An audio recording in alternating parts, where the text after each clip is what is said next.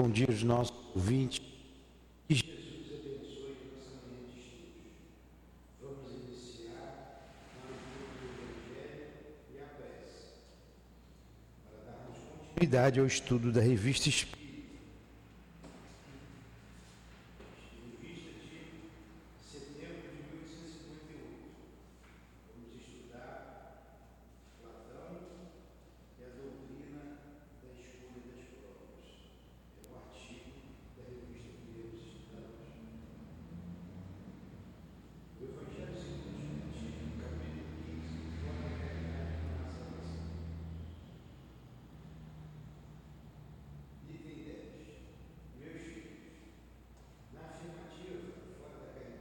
Há salvação, encerram-se os destinos dos homens na terra e no céu.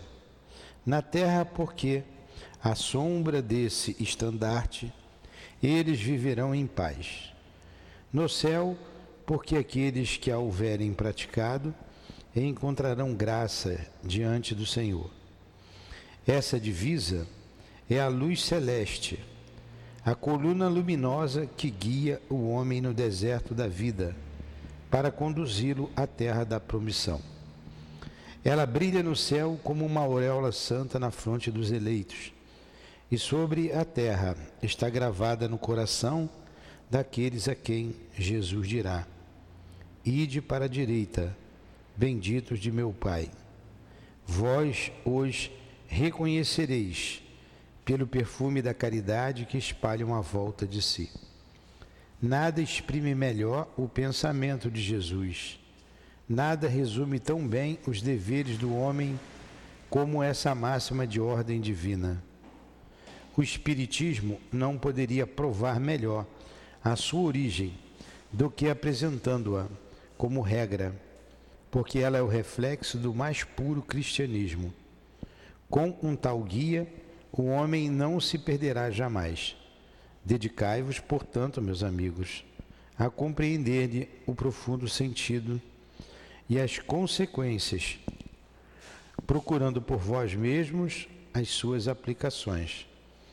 Submetei todas as vossas ações ao controle da caridade, e a vossa consciência não somente vos impedirá de fazer o mal, mas vos fará praticar o bem porque não é suficiente uma virtude negativa.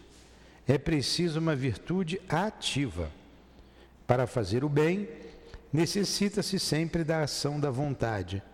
Para deixar de fazer o mal, basta muitas vezes o não fazer nada, a indiferença.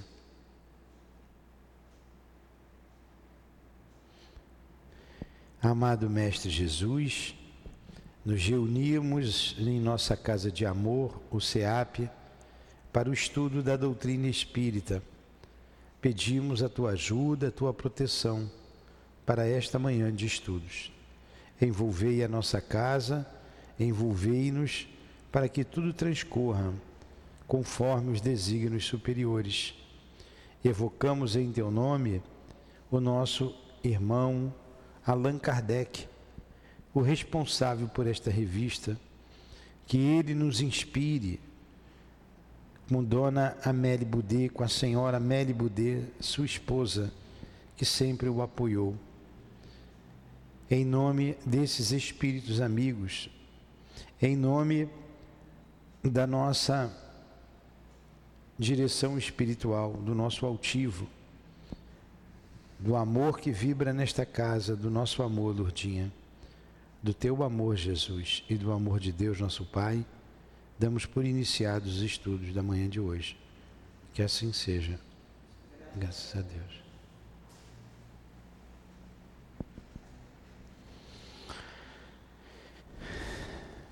Então vamos lá.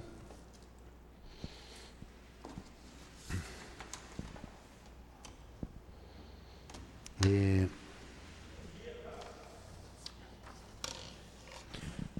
Cabo Velho. Platão e a doutrina da escolha das provas. Nos curiosos documentos célticos, publicados em nosso número de abril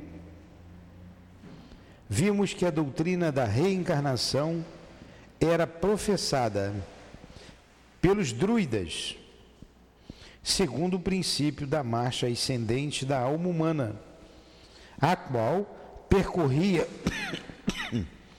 os vários graus de nossa escala espírita. Falei aqui em chinês, né? Os celtas, os druidas. Então, que povo é esse? De quem ele está se referindo? Está referindo, se referindo aos, gauleses, aos gauleses. Entenderam agora? A, a Gália era uma, uma região ali da Europa que é o que é hoje a França, é, Irlanda, é, Grã-Bretanha, é, é, os Países Baixos, era toda aquela região ali. Ele chamava, chamava-se Gália. E quem vivia na Gália eram os gauleses. E ela era habitada por tribos, várias tribos célticas. Chamavam os celtas. E os druidas eram os sacerdotes, eram os educadores. E eles é que educavam as crianças, os jovens, através das tríades que nós já vimos aqui. E eles, o que ele está dizendo aqui, que esse povo que habitou ali, começou ali no século 8 antes do Cristo, habitava aquela região. Alguns estudiosos eram que vieram lá da África, vieram subindo, enfim, habitava aquela região e eles foram conquistados por César. É o primeiro, o Augusto. Foi lá combater e, pô, os romanos iam para a batalha acostumados a combater, espada na mão, roupa adequada, capacete a cavalo, e os celtas vinham desnudos. Eles não tinham medo de morrer. Então, relatos do próprio César. Foram, eles se uniram, só que o César distribuiu a sementinha da discórdia, né? Trouxe algumas, alguns chefes para o lado dele e acabou prometendo algumas coisas, acabou conquistando a Gália. E aonde eles iam, o romano ia, conquistava o território, levava toda a riqueza daquele povo, né? o ouro, e normalmente deixava lá um, um nesse, nessa, nesse lugar, deixava um governando, né? uma tropa, e só explorava. Tanto que ele pegava Itália, toda aquela área ali. Então esse, essa é a pequenina história para vocês entenderem quando eles estão falando aqui de druida. E os druidas é, é, passava para os seus educandos a reencarnação. Conta Leon Denis, lá no livro Depois da Morte, que eles emprestavam as coisas para você pagar numa outra vida. Emprestava dinheiro agora para você pagar numa outra vida, tanto que eles acreditavam na reencarnação. Então, eu estou aqui também oferecendo a vocês, pedindo a vocês um empréstimo, eu prometo que eu pago na outra vida. Não se preocupem. Todos sabem que a ideia de reencarnação remonta à mais alta antiguidade e que o próprio Pitágoras a havia urido entre os hindus egípcios. Certo? Vamos ver aqui, ó. Pitágoras pegou ali finalzinho, início do Cristo. Vamos ver aqui, vamos ver aqui. Na nossa. Ó, caramba. Fui falar em dinheiro, apertei do Santander aqui. Em que época viveu Pitágoras? Ó, ele nasceu na ilha de Samos no ano aproximado de 570 antes do Cristo e morreu provavelmente 496 antes de Cristo. Tá vendo? Estava confundindo aqui as ideias. O outro é Sócrates. Então, ele nasceu em 570, passou boa parte da sua vida na antiga região da Magna Grécia, atual território italiano, e lá fundou sua escola filosófica. Aquele mapa ali da Europa, é que tudo hoje está bem definido, sempre foi conquista, guerra, hora de um, hora de outro, guerra dali. Nunca tiveram paz. Você vê que nunca tem paz lá. Está lá a Rússia brigando com a Ucrânia. Briga, briga, briga, guerra, guerra, guerra. O povinho. E muitos de nós viemos de lá, muitos de nós, cansados de guerra, né? Então ele já falava, o Pitágoras, né, o grande matemático, filósofo, antes do Cristo, 500 anos, quase 600 anos antes do Cristo, da reencarnação, da palingenésia. E ele falou, eles foram beber lá na Índia, os hindus, com os hindus. Só que essa ideia era uma ideia, eu estou indo um pouquinho além do que está falando aqui, né? Ele acreditava na metempsicose, que era a, o ser humano reencarnar em animais e plantas. Então, era uma, é uma ideia contrária à doutrina espírita. Né? O espírito não retrograda. Cadê aquele livro dos espíritos aqui? A gente estudou ontem que questão? Nós paramos ontem de tarde. É, de manhã. O meu livro, alguém levou meu livro. Estou dando um prêmio para quem achar meu livro.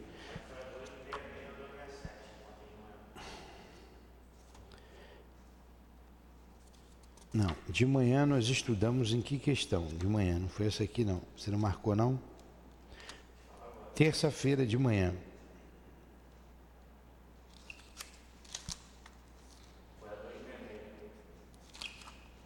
Paramos na 266, isso aí. Então vamos lá.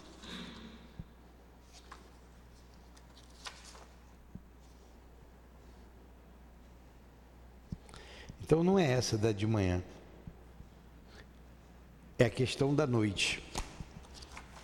A gente vai falando toda hora, fica na cabeça. Acabou aqui, é, é cento e pouco. Está aqui, ó. Progressão dos Espíritos. A questão 118 do Livro dos Espíritos é a seguinte: os espíritos podem degenerar. O que, é degenerar? Voltar, regredir. Resposta: não.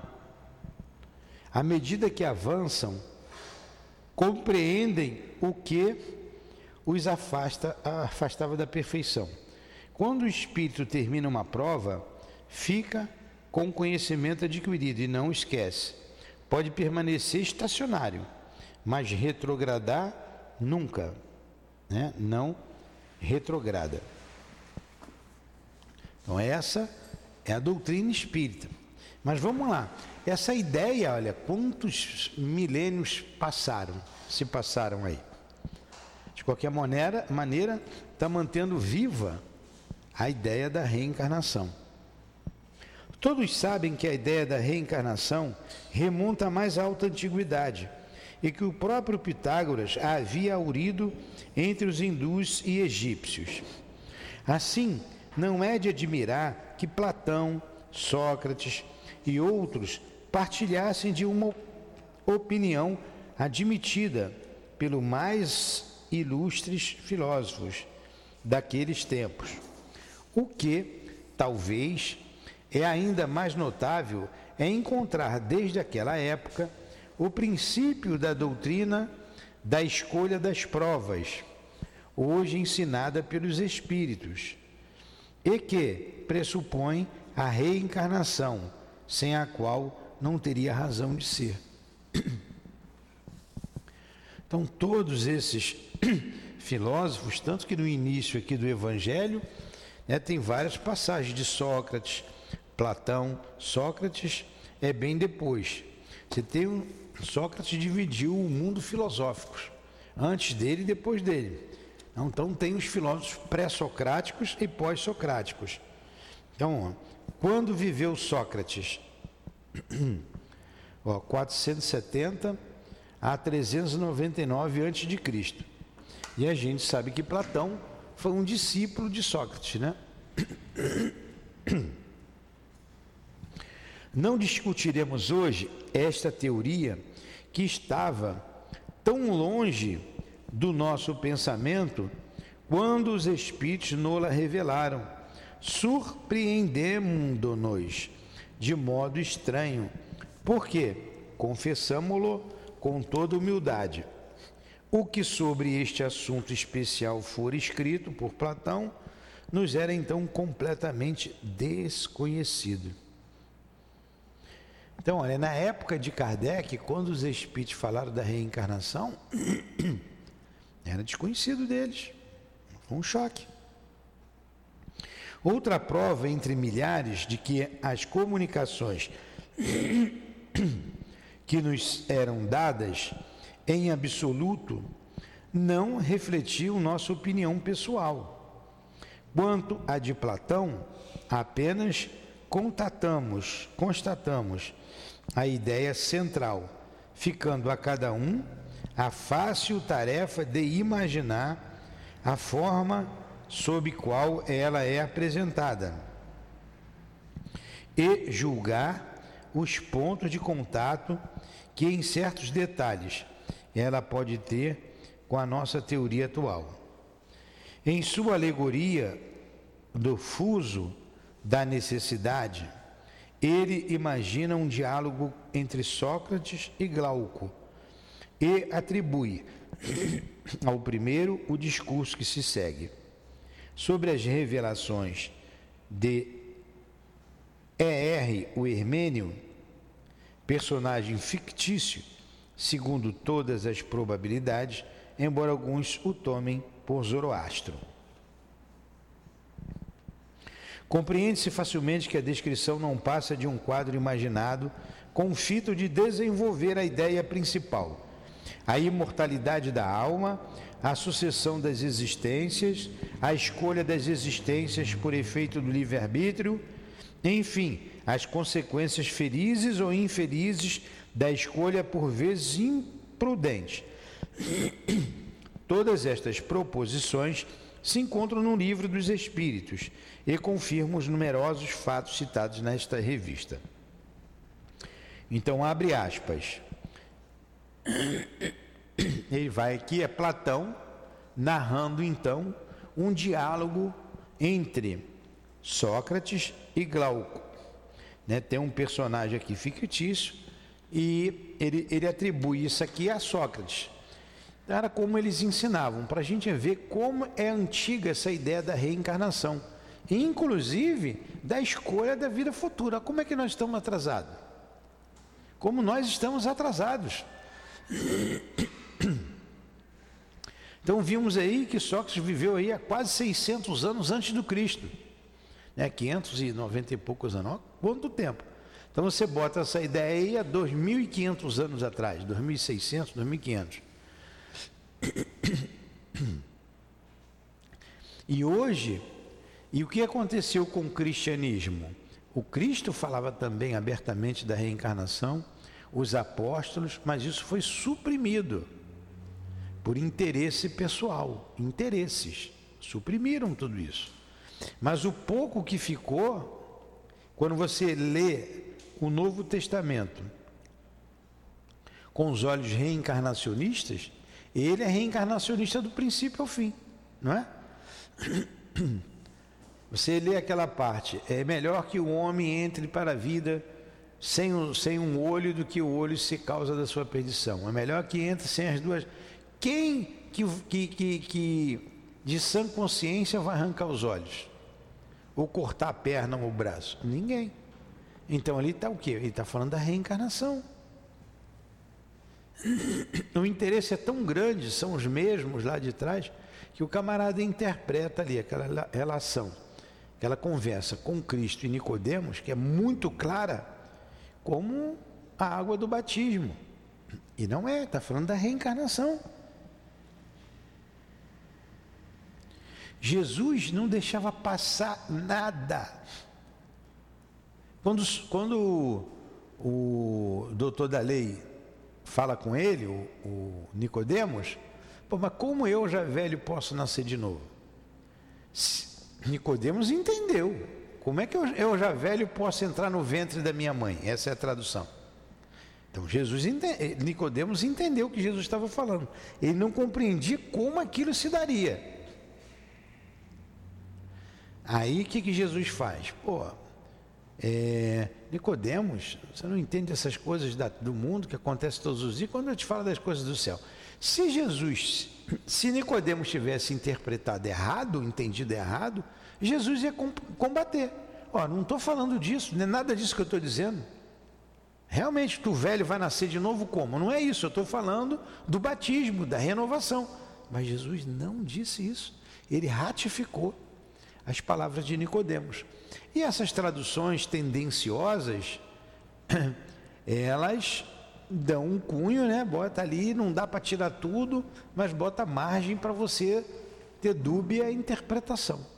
Mas a gente hoje não tem dúvida nenhuma. Mas voltemos aqui ao diálogo de Sócrates e Glauco.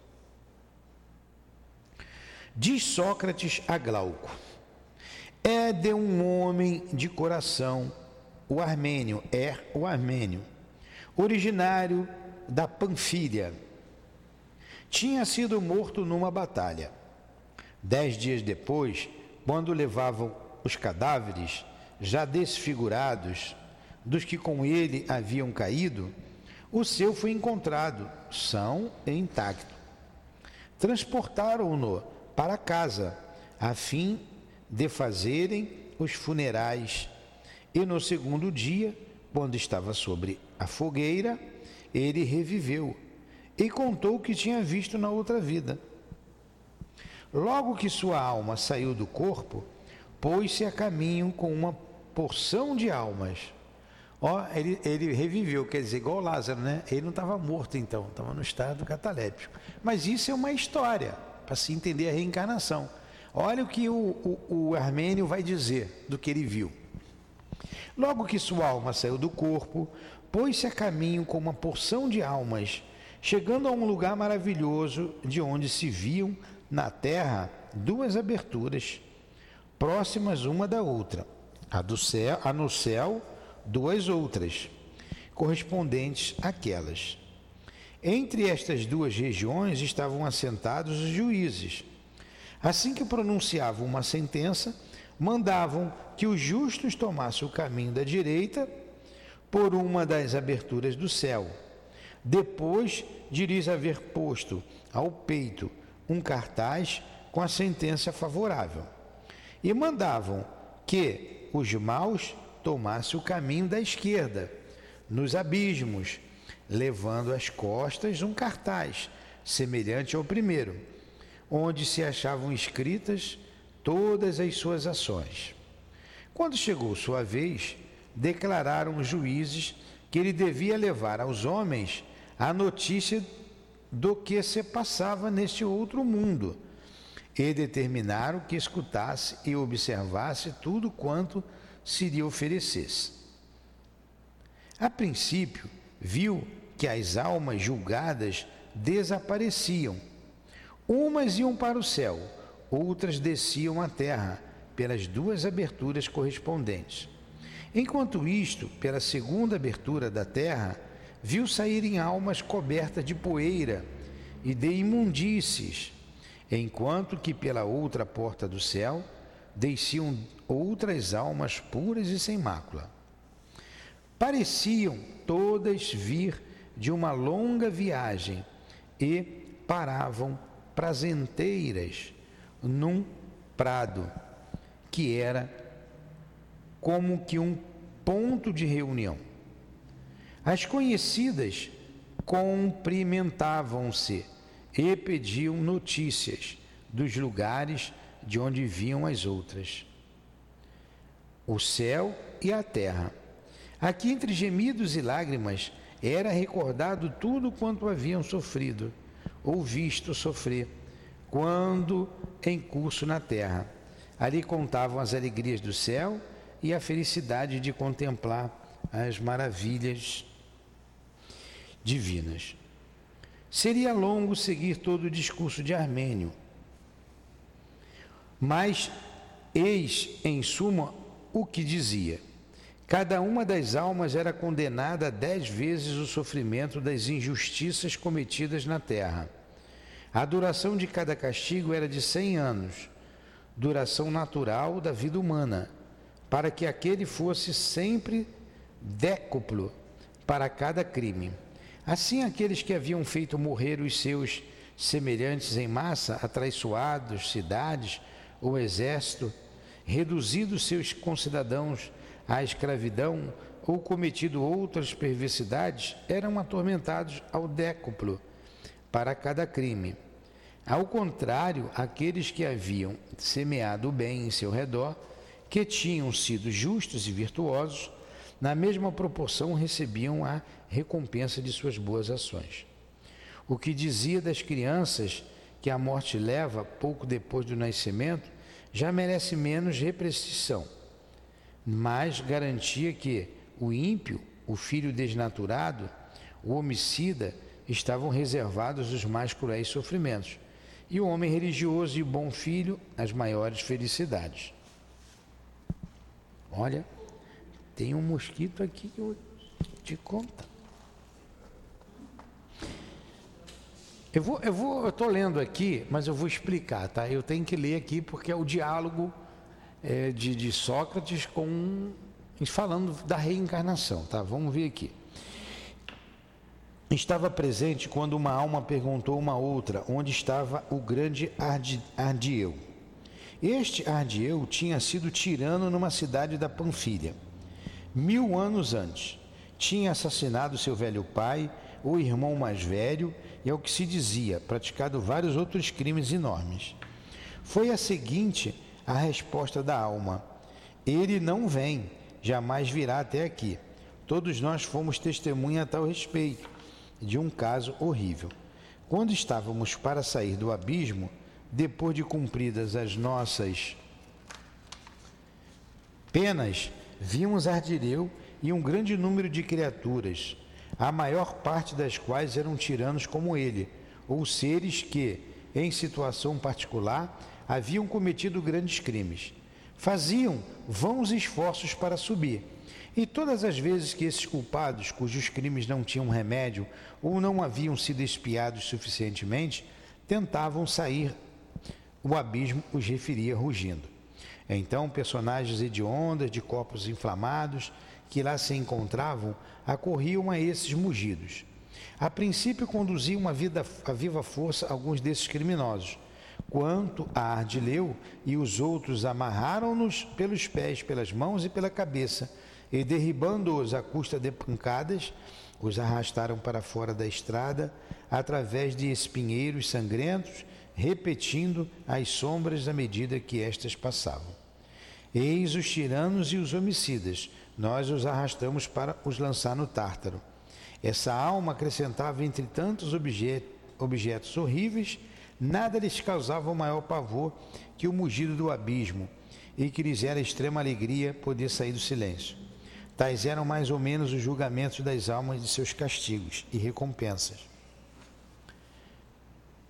Após sete dias de repouso, puseram-se a caminho ao cabo de quatro dias de viagem, viram de uma eminência uma luz imensa sobre todas as superfícies do céu e da terra. Direita, como uma coluna semelhante ao arco-íris, porém mais brilhante e mais pura. Bastou-lhes um dia para alcançar. Então viram mais ou menos o meio dessa muralha, a extremidade das cadeias que se ligam aos céus. É isto que os sustenta, é o invólucro do barco do mundo, é a vasta cintura que o circunda. Em redor do fuso, distâncias iguais sentavam-se em torno dos três. Parcas, filhas de necessidade, laqueses, clotos, átrapos vestidos de brancos e coroados ceeiras. São nomes lá da mitologia, né? Laqueses. De vez em quando, Cloto tocava com a mão direita no exterior do fuso. Com a esquerda, Atropos imprimia movimento aos círculos interiores. Logo que chegavam as almas, tinham que se apresentar a Laqueses. Para começar, um hierofante as colocava por ordem em fila. Olha, eu sei que é cansativo, mas eu tenho que ler, vou tirar o resumo e vou passar para vocês, tá?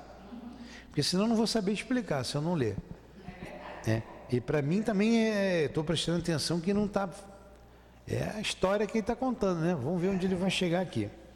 Depois, tomando no colo de Laqueses as sortes, ou os números em cuja ordem deviam as almas ser chamadas, bem como as divisa, diversas condições humanas que lhes eram oferecidas para a escolha, aquele subia a um estrato, a um estrado, e assim lhes falava: Eis o que diz a Virgem Laqueses, filha da necessidade. Almas passageiras, vós ides começar uma nova carreira. Ah, isso tudo, esse embrólio todo aqui, porque é uma linguagem antiga, é para dizer isso. Olha o julgamento aqui agora. Agora que é a parte importante, ó. Falava assim: Almas passageiras, vós ides começar uma nova carreira e renascer na condição mortal. Não se vos designará um vo... não se vos designará o vosso gênio. Vós mesmas o escolhereis. Olha só. Isso tudo é para dizer. O que, que ele disse aqui até agora? De sofrimento ou de alegria? As almas eram julgadas Uns passavam por alegria, outros o sofrimento, ele é a região de sofrimento. Depois de passar por essa região de sofrimento, eles eram chamados, agora vocês têm que voltar à terra, tem que reencarnar. Vou ler mais um pouquinho aqui. Vamos ver que outra ideia importante aqui para gente. Isso são artigos da revista. Quando acabar esse artigo aqui, já vai falar de um outro. E é grande para chuchu. Ó. Pior que é grande. É, um aviso de além-túmulo. Mas vamos lá. É, aquela que a sorte chamar em primeiro lugar, escolherá, e sua escolha será irrevogável. Ó, aquela que a sorte chamar em primeiro lugar, escolherá, e sua escolha será irrevogável. Quer dizer, você, você vai, vai jogar uma sorte, a maneira deles falarem. Primeiro que vai voltar à terra, você vai escolher o que, que você vai ser, o que, que você vai fazer. E a tua escolha é irrevogável. Então está falando aqui de um planejamento. A virtude a ninguém pertence, ela se liga àquele que a honra e abandona aquele que a despreza. Cada um é responsável pela, pela escolha. Deus é inocente. A, a estas palavras ele espalhava os números e cada alma apanhava o que lhe caía à frente, exceto o armênio, que não teve a mesma permissão. Isso aí é o, o armênio contando do que ele viu. Então, olha só, Armênio é um, um personagem fictício contando o que ele viu no mundo espiritual. Almas sofrendo e almas voltando ao corpo carnal.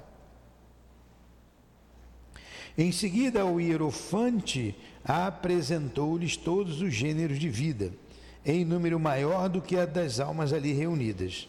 A variedade era infinita. Ó, gêneros de vida. Aqui no livro dos Espíritos fala do gênero das provas, que é a mesma coisa. Né? Pobreza, riqueza e situações que você passa aqui na Terra. Encontravam-se ao mesmo tempo todas as condições humanas e de animais. Havia tiranias que duravam até a morte e outras que se interrompiam bruscamente e acabavam na pobreza, no exílio e no abandono. A ilustração se mostrava sob todos os aspectos. Era possível escolher a beleza, a arte de agradar, os combates, a vitória ou a nobreza da raça. Sempre na antiguidade fala em combate, em guerra, né? A gente sempre viveu em guerra, não tem jeito estados completamente obscuros em todos os sentidos, ou intermediários, misturas de riqueza e pobreza, de saúde e doença. Olha só, eram oferecidos à escolha. Havia também a mesma variedade de condições de mulher. Oh, podia ser mulher, podia ser homem, ser doente, ser saudável, ter um corpo assim ou assado. Evidentemente, meu caro Glauco, isto é uma prova dura para a humanidade. Cada um de nós que medite e abandone todos os estudos vãos para entregar-se à ciência que fez a felicidade do homem. Busquemos um mestre que nos ensine a distinguir entre o bom e o mau destino e a escolher todo o bem que o céu nos proporciona. Examinemos com ele quais as situações humanas, isoladas ou em conjunto, que conduzem às boas ações. Se a beleza, por exemplo, junto à pobreza, ou a riqueza, ou se tal disposição de espírito deve produzir a virtude ou o vício.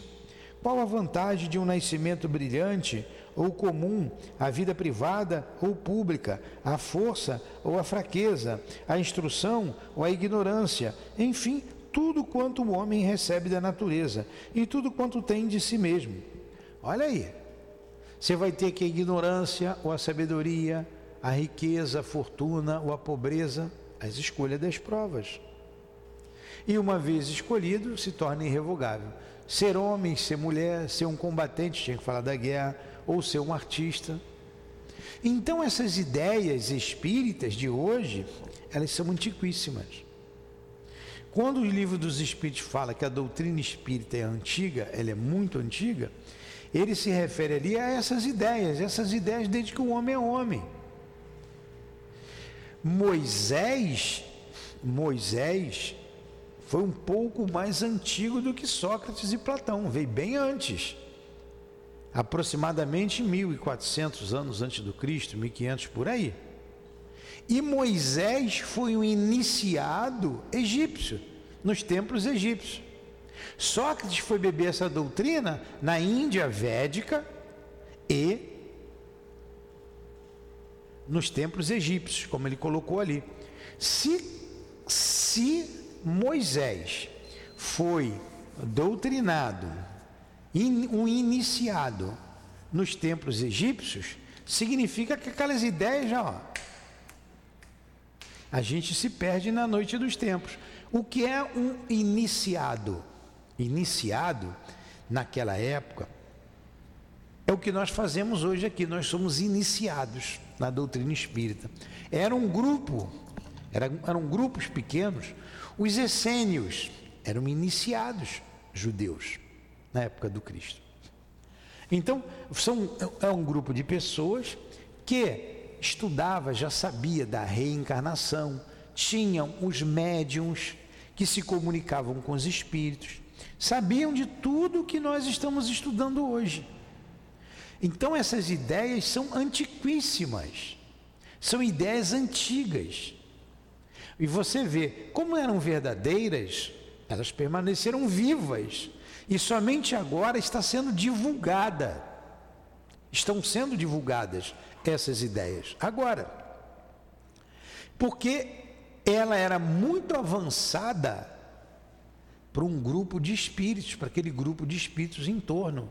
Então eram um grupo pequeno de iniciados e o povão, o povão fazia as suas adorações, tinha questão nada a meter em psicose, que não tem diferença nenhuma para o inferno. Ó, se fizer coisa errada, vai virar um pé de coco ali, um pé de jaca, hein? ou uma vaca. Qual a diferença de ir para o inferno e fazer isso? Então o povão tinham essas ideias, mas os iniciados não. Eles sabiam. E detalhe, era tão rigoroso a iniciação, os médios eram escolhidos, e se falasse, se falasse, Diego não podia ficar lá não, que ele abriu o bico. Se falasse do que acontecesse lá dentro, era punido de morte. Então, olha só, o raciocínio que a gente está usando aqui, essa ideia da imortalidade da alma mantendo a sua individualidade, a comunicabilidade, a reencarnação, a pluralidade dos mundos habitados, a unicidade de Deus, né, a escolha das provas, etc, etc, sempre existiram, desde que o homem é homem. E elas não morreram. Sócrates, Platão, né, pegaram essas ideias. Falou de Pitágoras, Pitágoras, Sócrates, Platão. Vem Jesus, vem agora a doutrina espírita. Elas não vão se perder nunca. A doutrina espírita veio para difundir essas ideias no mundo inteiro, para que o homem modifique o seu proceder, para que o homem aprenda a amar, nem que seja na marra. Porque ele, inteligente, desenvolvendo o seu raciocínio, cada vez mais, ele vai pensar e dizer assim: poxa, o que eu plantar aqui, eu vou colher ali. Eu hoje sou o meu avô, a reencarnação do meu bisavô, por exemplo, ou do meu avô. Então eu estou numa situação em que está relacionado na época que eu vivi lá atrás. E eu vou voltar outras vezes. E eu tenho um objetivo: ir para Deus, lei do progresso. Se eu não progredir, eu vou ficar sempre nessa mesmice aqui. E para eu progredir, eu tenho que ajudar o próximo tem que ajudar. Somos todos irmãos. Olha essas ideias sendo difundidas para o mundo inteiro. E as pessoas entendendo. A gente ainda está no princípio, porque a gente vê, mesmo na casa espírita, poucas pessoas compreendem isso. É só ver o comportamento. Alguns comportamentos de pessoas que estudam, que falam da doutrina. Então eles não acreditam. No fundo, não acreditam. São espíritas materialistas. Se suicida, tem apego às coisas materiais, é meu, é do meu filho, é da minha mãe. Mas quem sabe que o pobre coitado que está mendigando não foi seu filho lá atrás, ou a sua mãe lá atrás. Então, quando essa ideia for bem compreendido, compreendida, a humanidade vai ter um avanço extraordinário em todos os campos. A gente sabe que, com os espíritos, que o conhecimento intelectual engendra o moral. Então, intelectualmente, a gente está cada vez mais avançando. Ó. Ainda não chegou ao ponto de pegar lá o que Sócrates, Platão, os iniciados faziam e praticar. Mas já tem um bom número. Hoje a gente já estuda isso abertamente nos centros espíritas. Hoje a gente divulga essas ideias. Deus tem paciência. A gente vai fazendo a nossa parte. A gente vai tentando viver em, em harmonia. Então, tá aí a dona dona Berenice que mora na comunidade. Então, qual a diferença de, de mim minha para Berenice? Nenhuma. Nenhuma. Se eu tenho um pouco mais, eu tenho, na verdade, o dever de ajudá-la. Quando a humanidade compreender isso, não vai ter mais comunidade, não existirá mais favela. Todos estarão estudando, estudando, indo para a escola para estudar, não é para aprender bobagem, não. Não teremos autoridades que dá vergonha em querer liberar droga, aborto, em querer ainda tomar o que é do outro, centralizar tudo no Estado. Ideias absurdas, ideias das trevas. Então a gente precisa divulgar essas ideias. É muito importante divulgar essas ideias. Eu não sei onde ela está chegando, não sei onde ela está indo. Mas se lá na Europa alguém entrar no Facebook, no Instagram, ou está dirigindo o seu carro e ligar um podcast que lá usa muito, vão ouvir, vão raciocinar para eles buscarem. Que livro é esse? Que livro que fala sobre isso? E você, sem ideia preconcebida, sem preconceitos, você lê o livro dos Espíritos e você vai dizer: Mas isso é muito óbvio. Isso é lógico, é óbvio. É só você ler. Nós ainda estamos muito atrasados, porque aqui do lado ali tem uma igrejinha que diz que aqui é coisa do demônio, ainda está nessa. Ainda está nessa. Olha o atraso. Então, mais um pouquinho para a gente fazer a nossa prece. Ó, tais eram mais ou menos os julgamentos das almas, seus castigos e recompensas. Após sete dias, a gente já falou, falou aqui. Isso aqui a gente já falou. Evidentemente, meu caro Glauco, isto é uma prova dura para a humanidade. Cada um de nós que medite e abandone todos os estudos vãos para entregar-se à ciência que faz a felicidade do homem. Olha o que, que Sócrates está dizendo aqui. Essas ideias, medite sobre ela.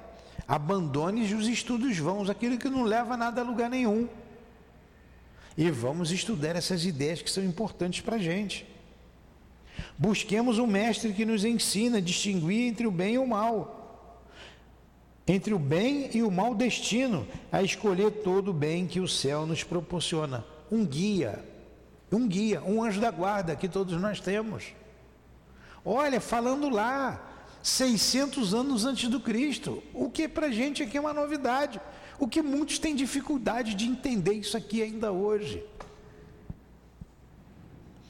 Examinemos com ele quais as situações humanas, ó, com um guia, com um anjo da guarda, isoladas ou em conjunto, que conduzem às boas ações. Se a beleza, por exemplo, junto, se a beleza, por exemplo, junto à pobreza, ou à riqueza, ou se tal disposição de espírito deve produzir a virtude ou vício.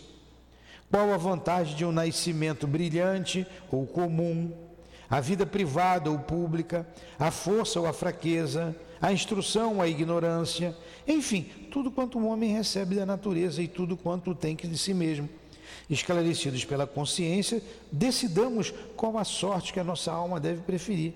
Sim, o pior dos destinos é aquele que a tornasse injusta.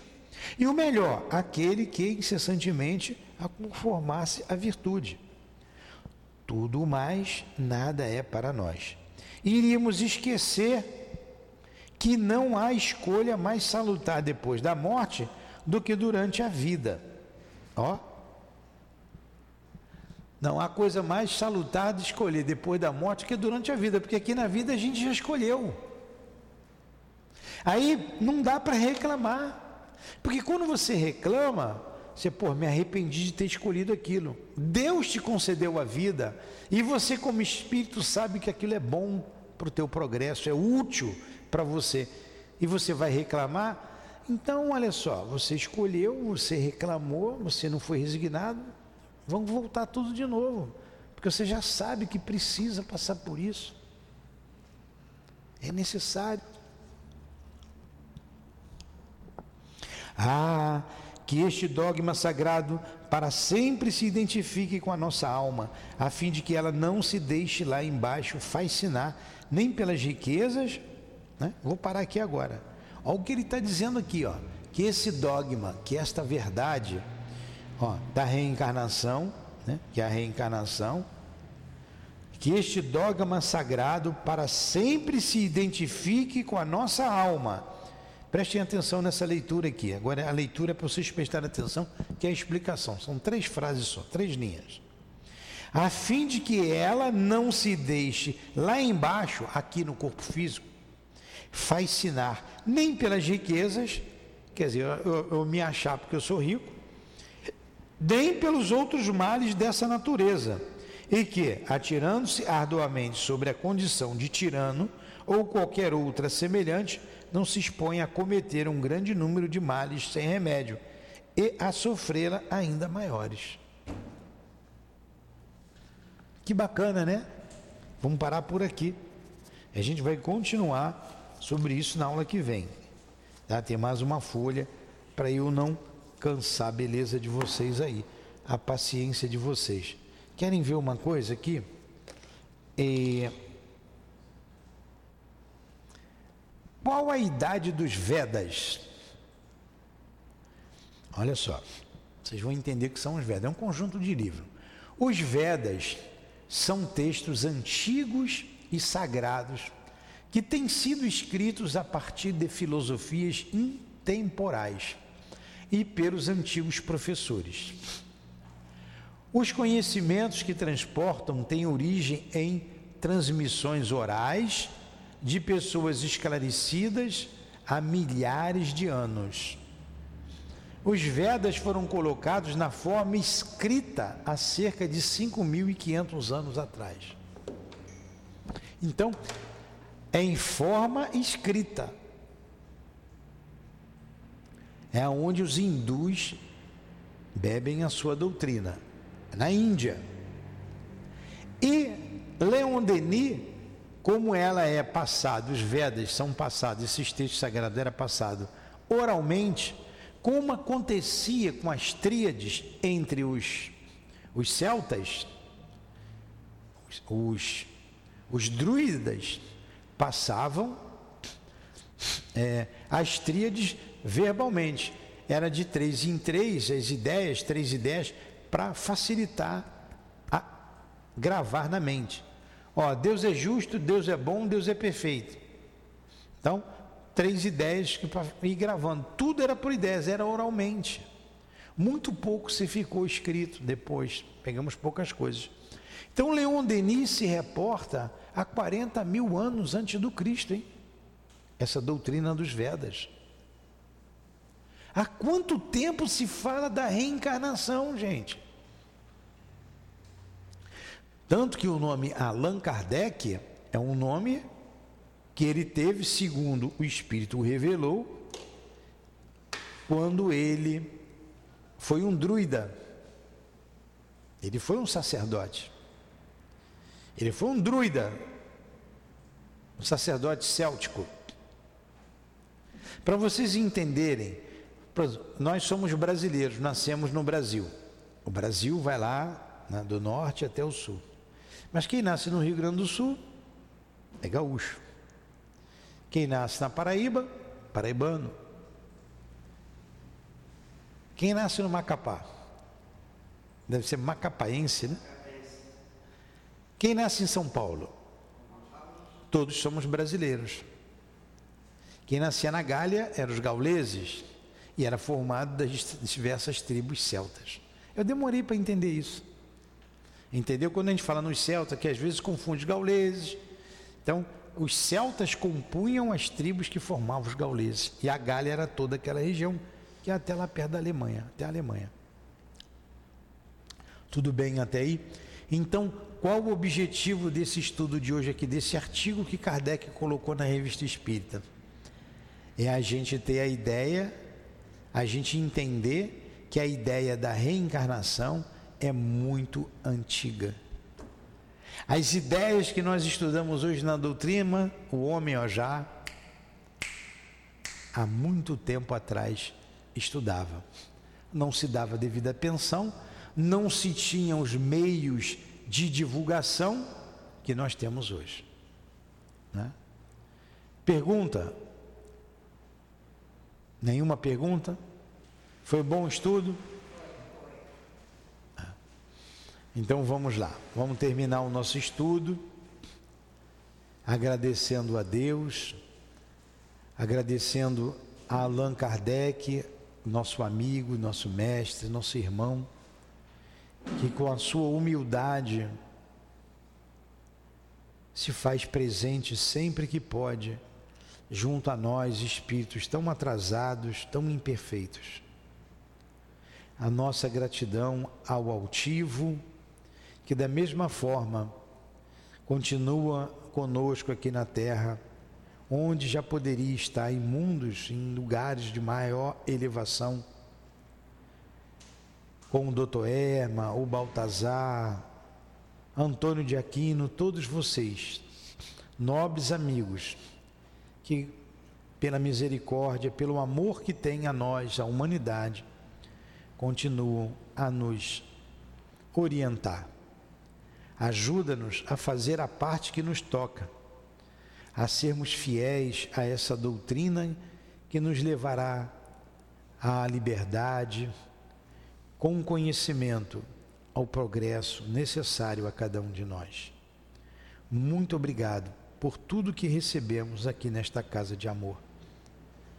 envolva a nossa casa para que ela continue atendendo os propósitos que vêm de instâncias superiores. Em nome desses irmãos queridos, em nome do altivo de toda a direção espiritual do SEAP, em nome do amor, do nosso amor, Lurdinha, do teu amor, Jesus, e do amor de Deus acima de tudo, é que damos por encerrado os estudos da manhã de hoje, em torno da revista espírita. Que assim seja. Graças a Deus.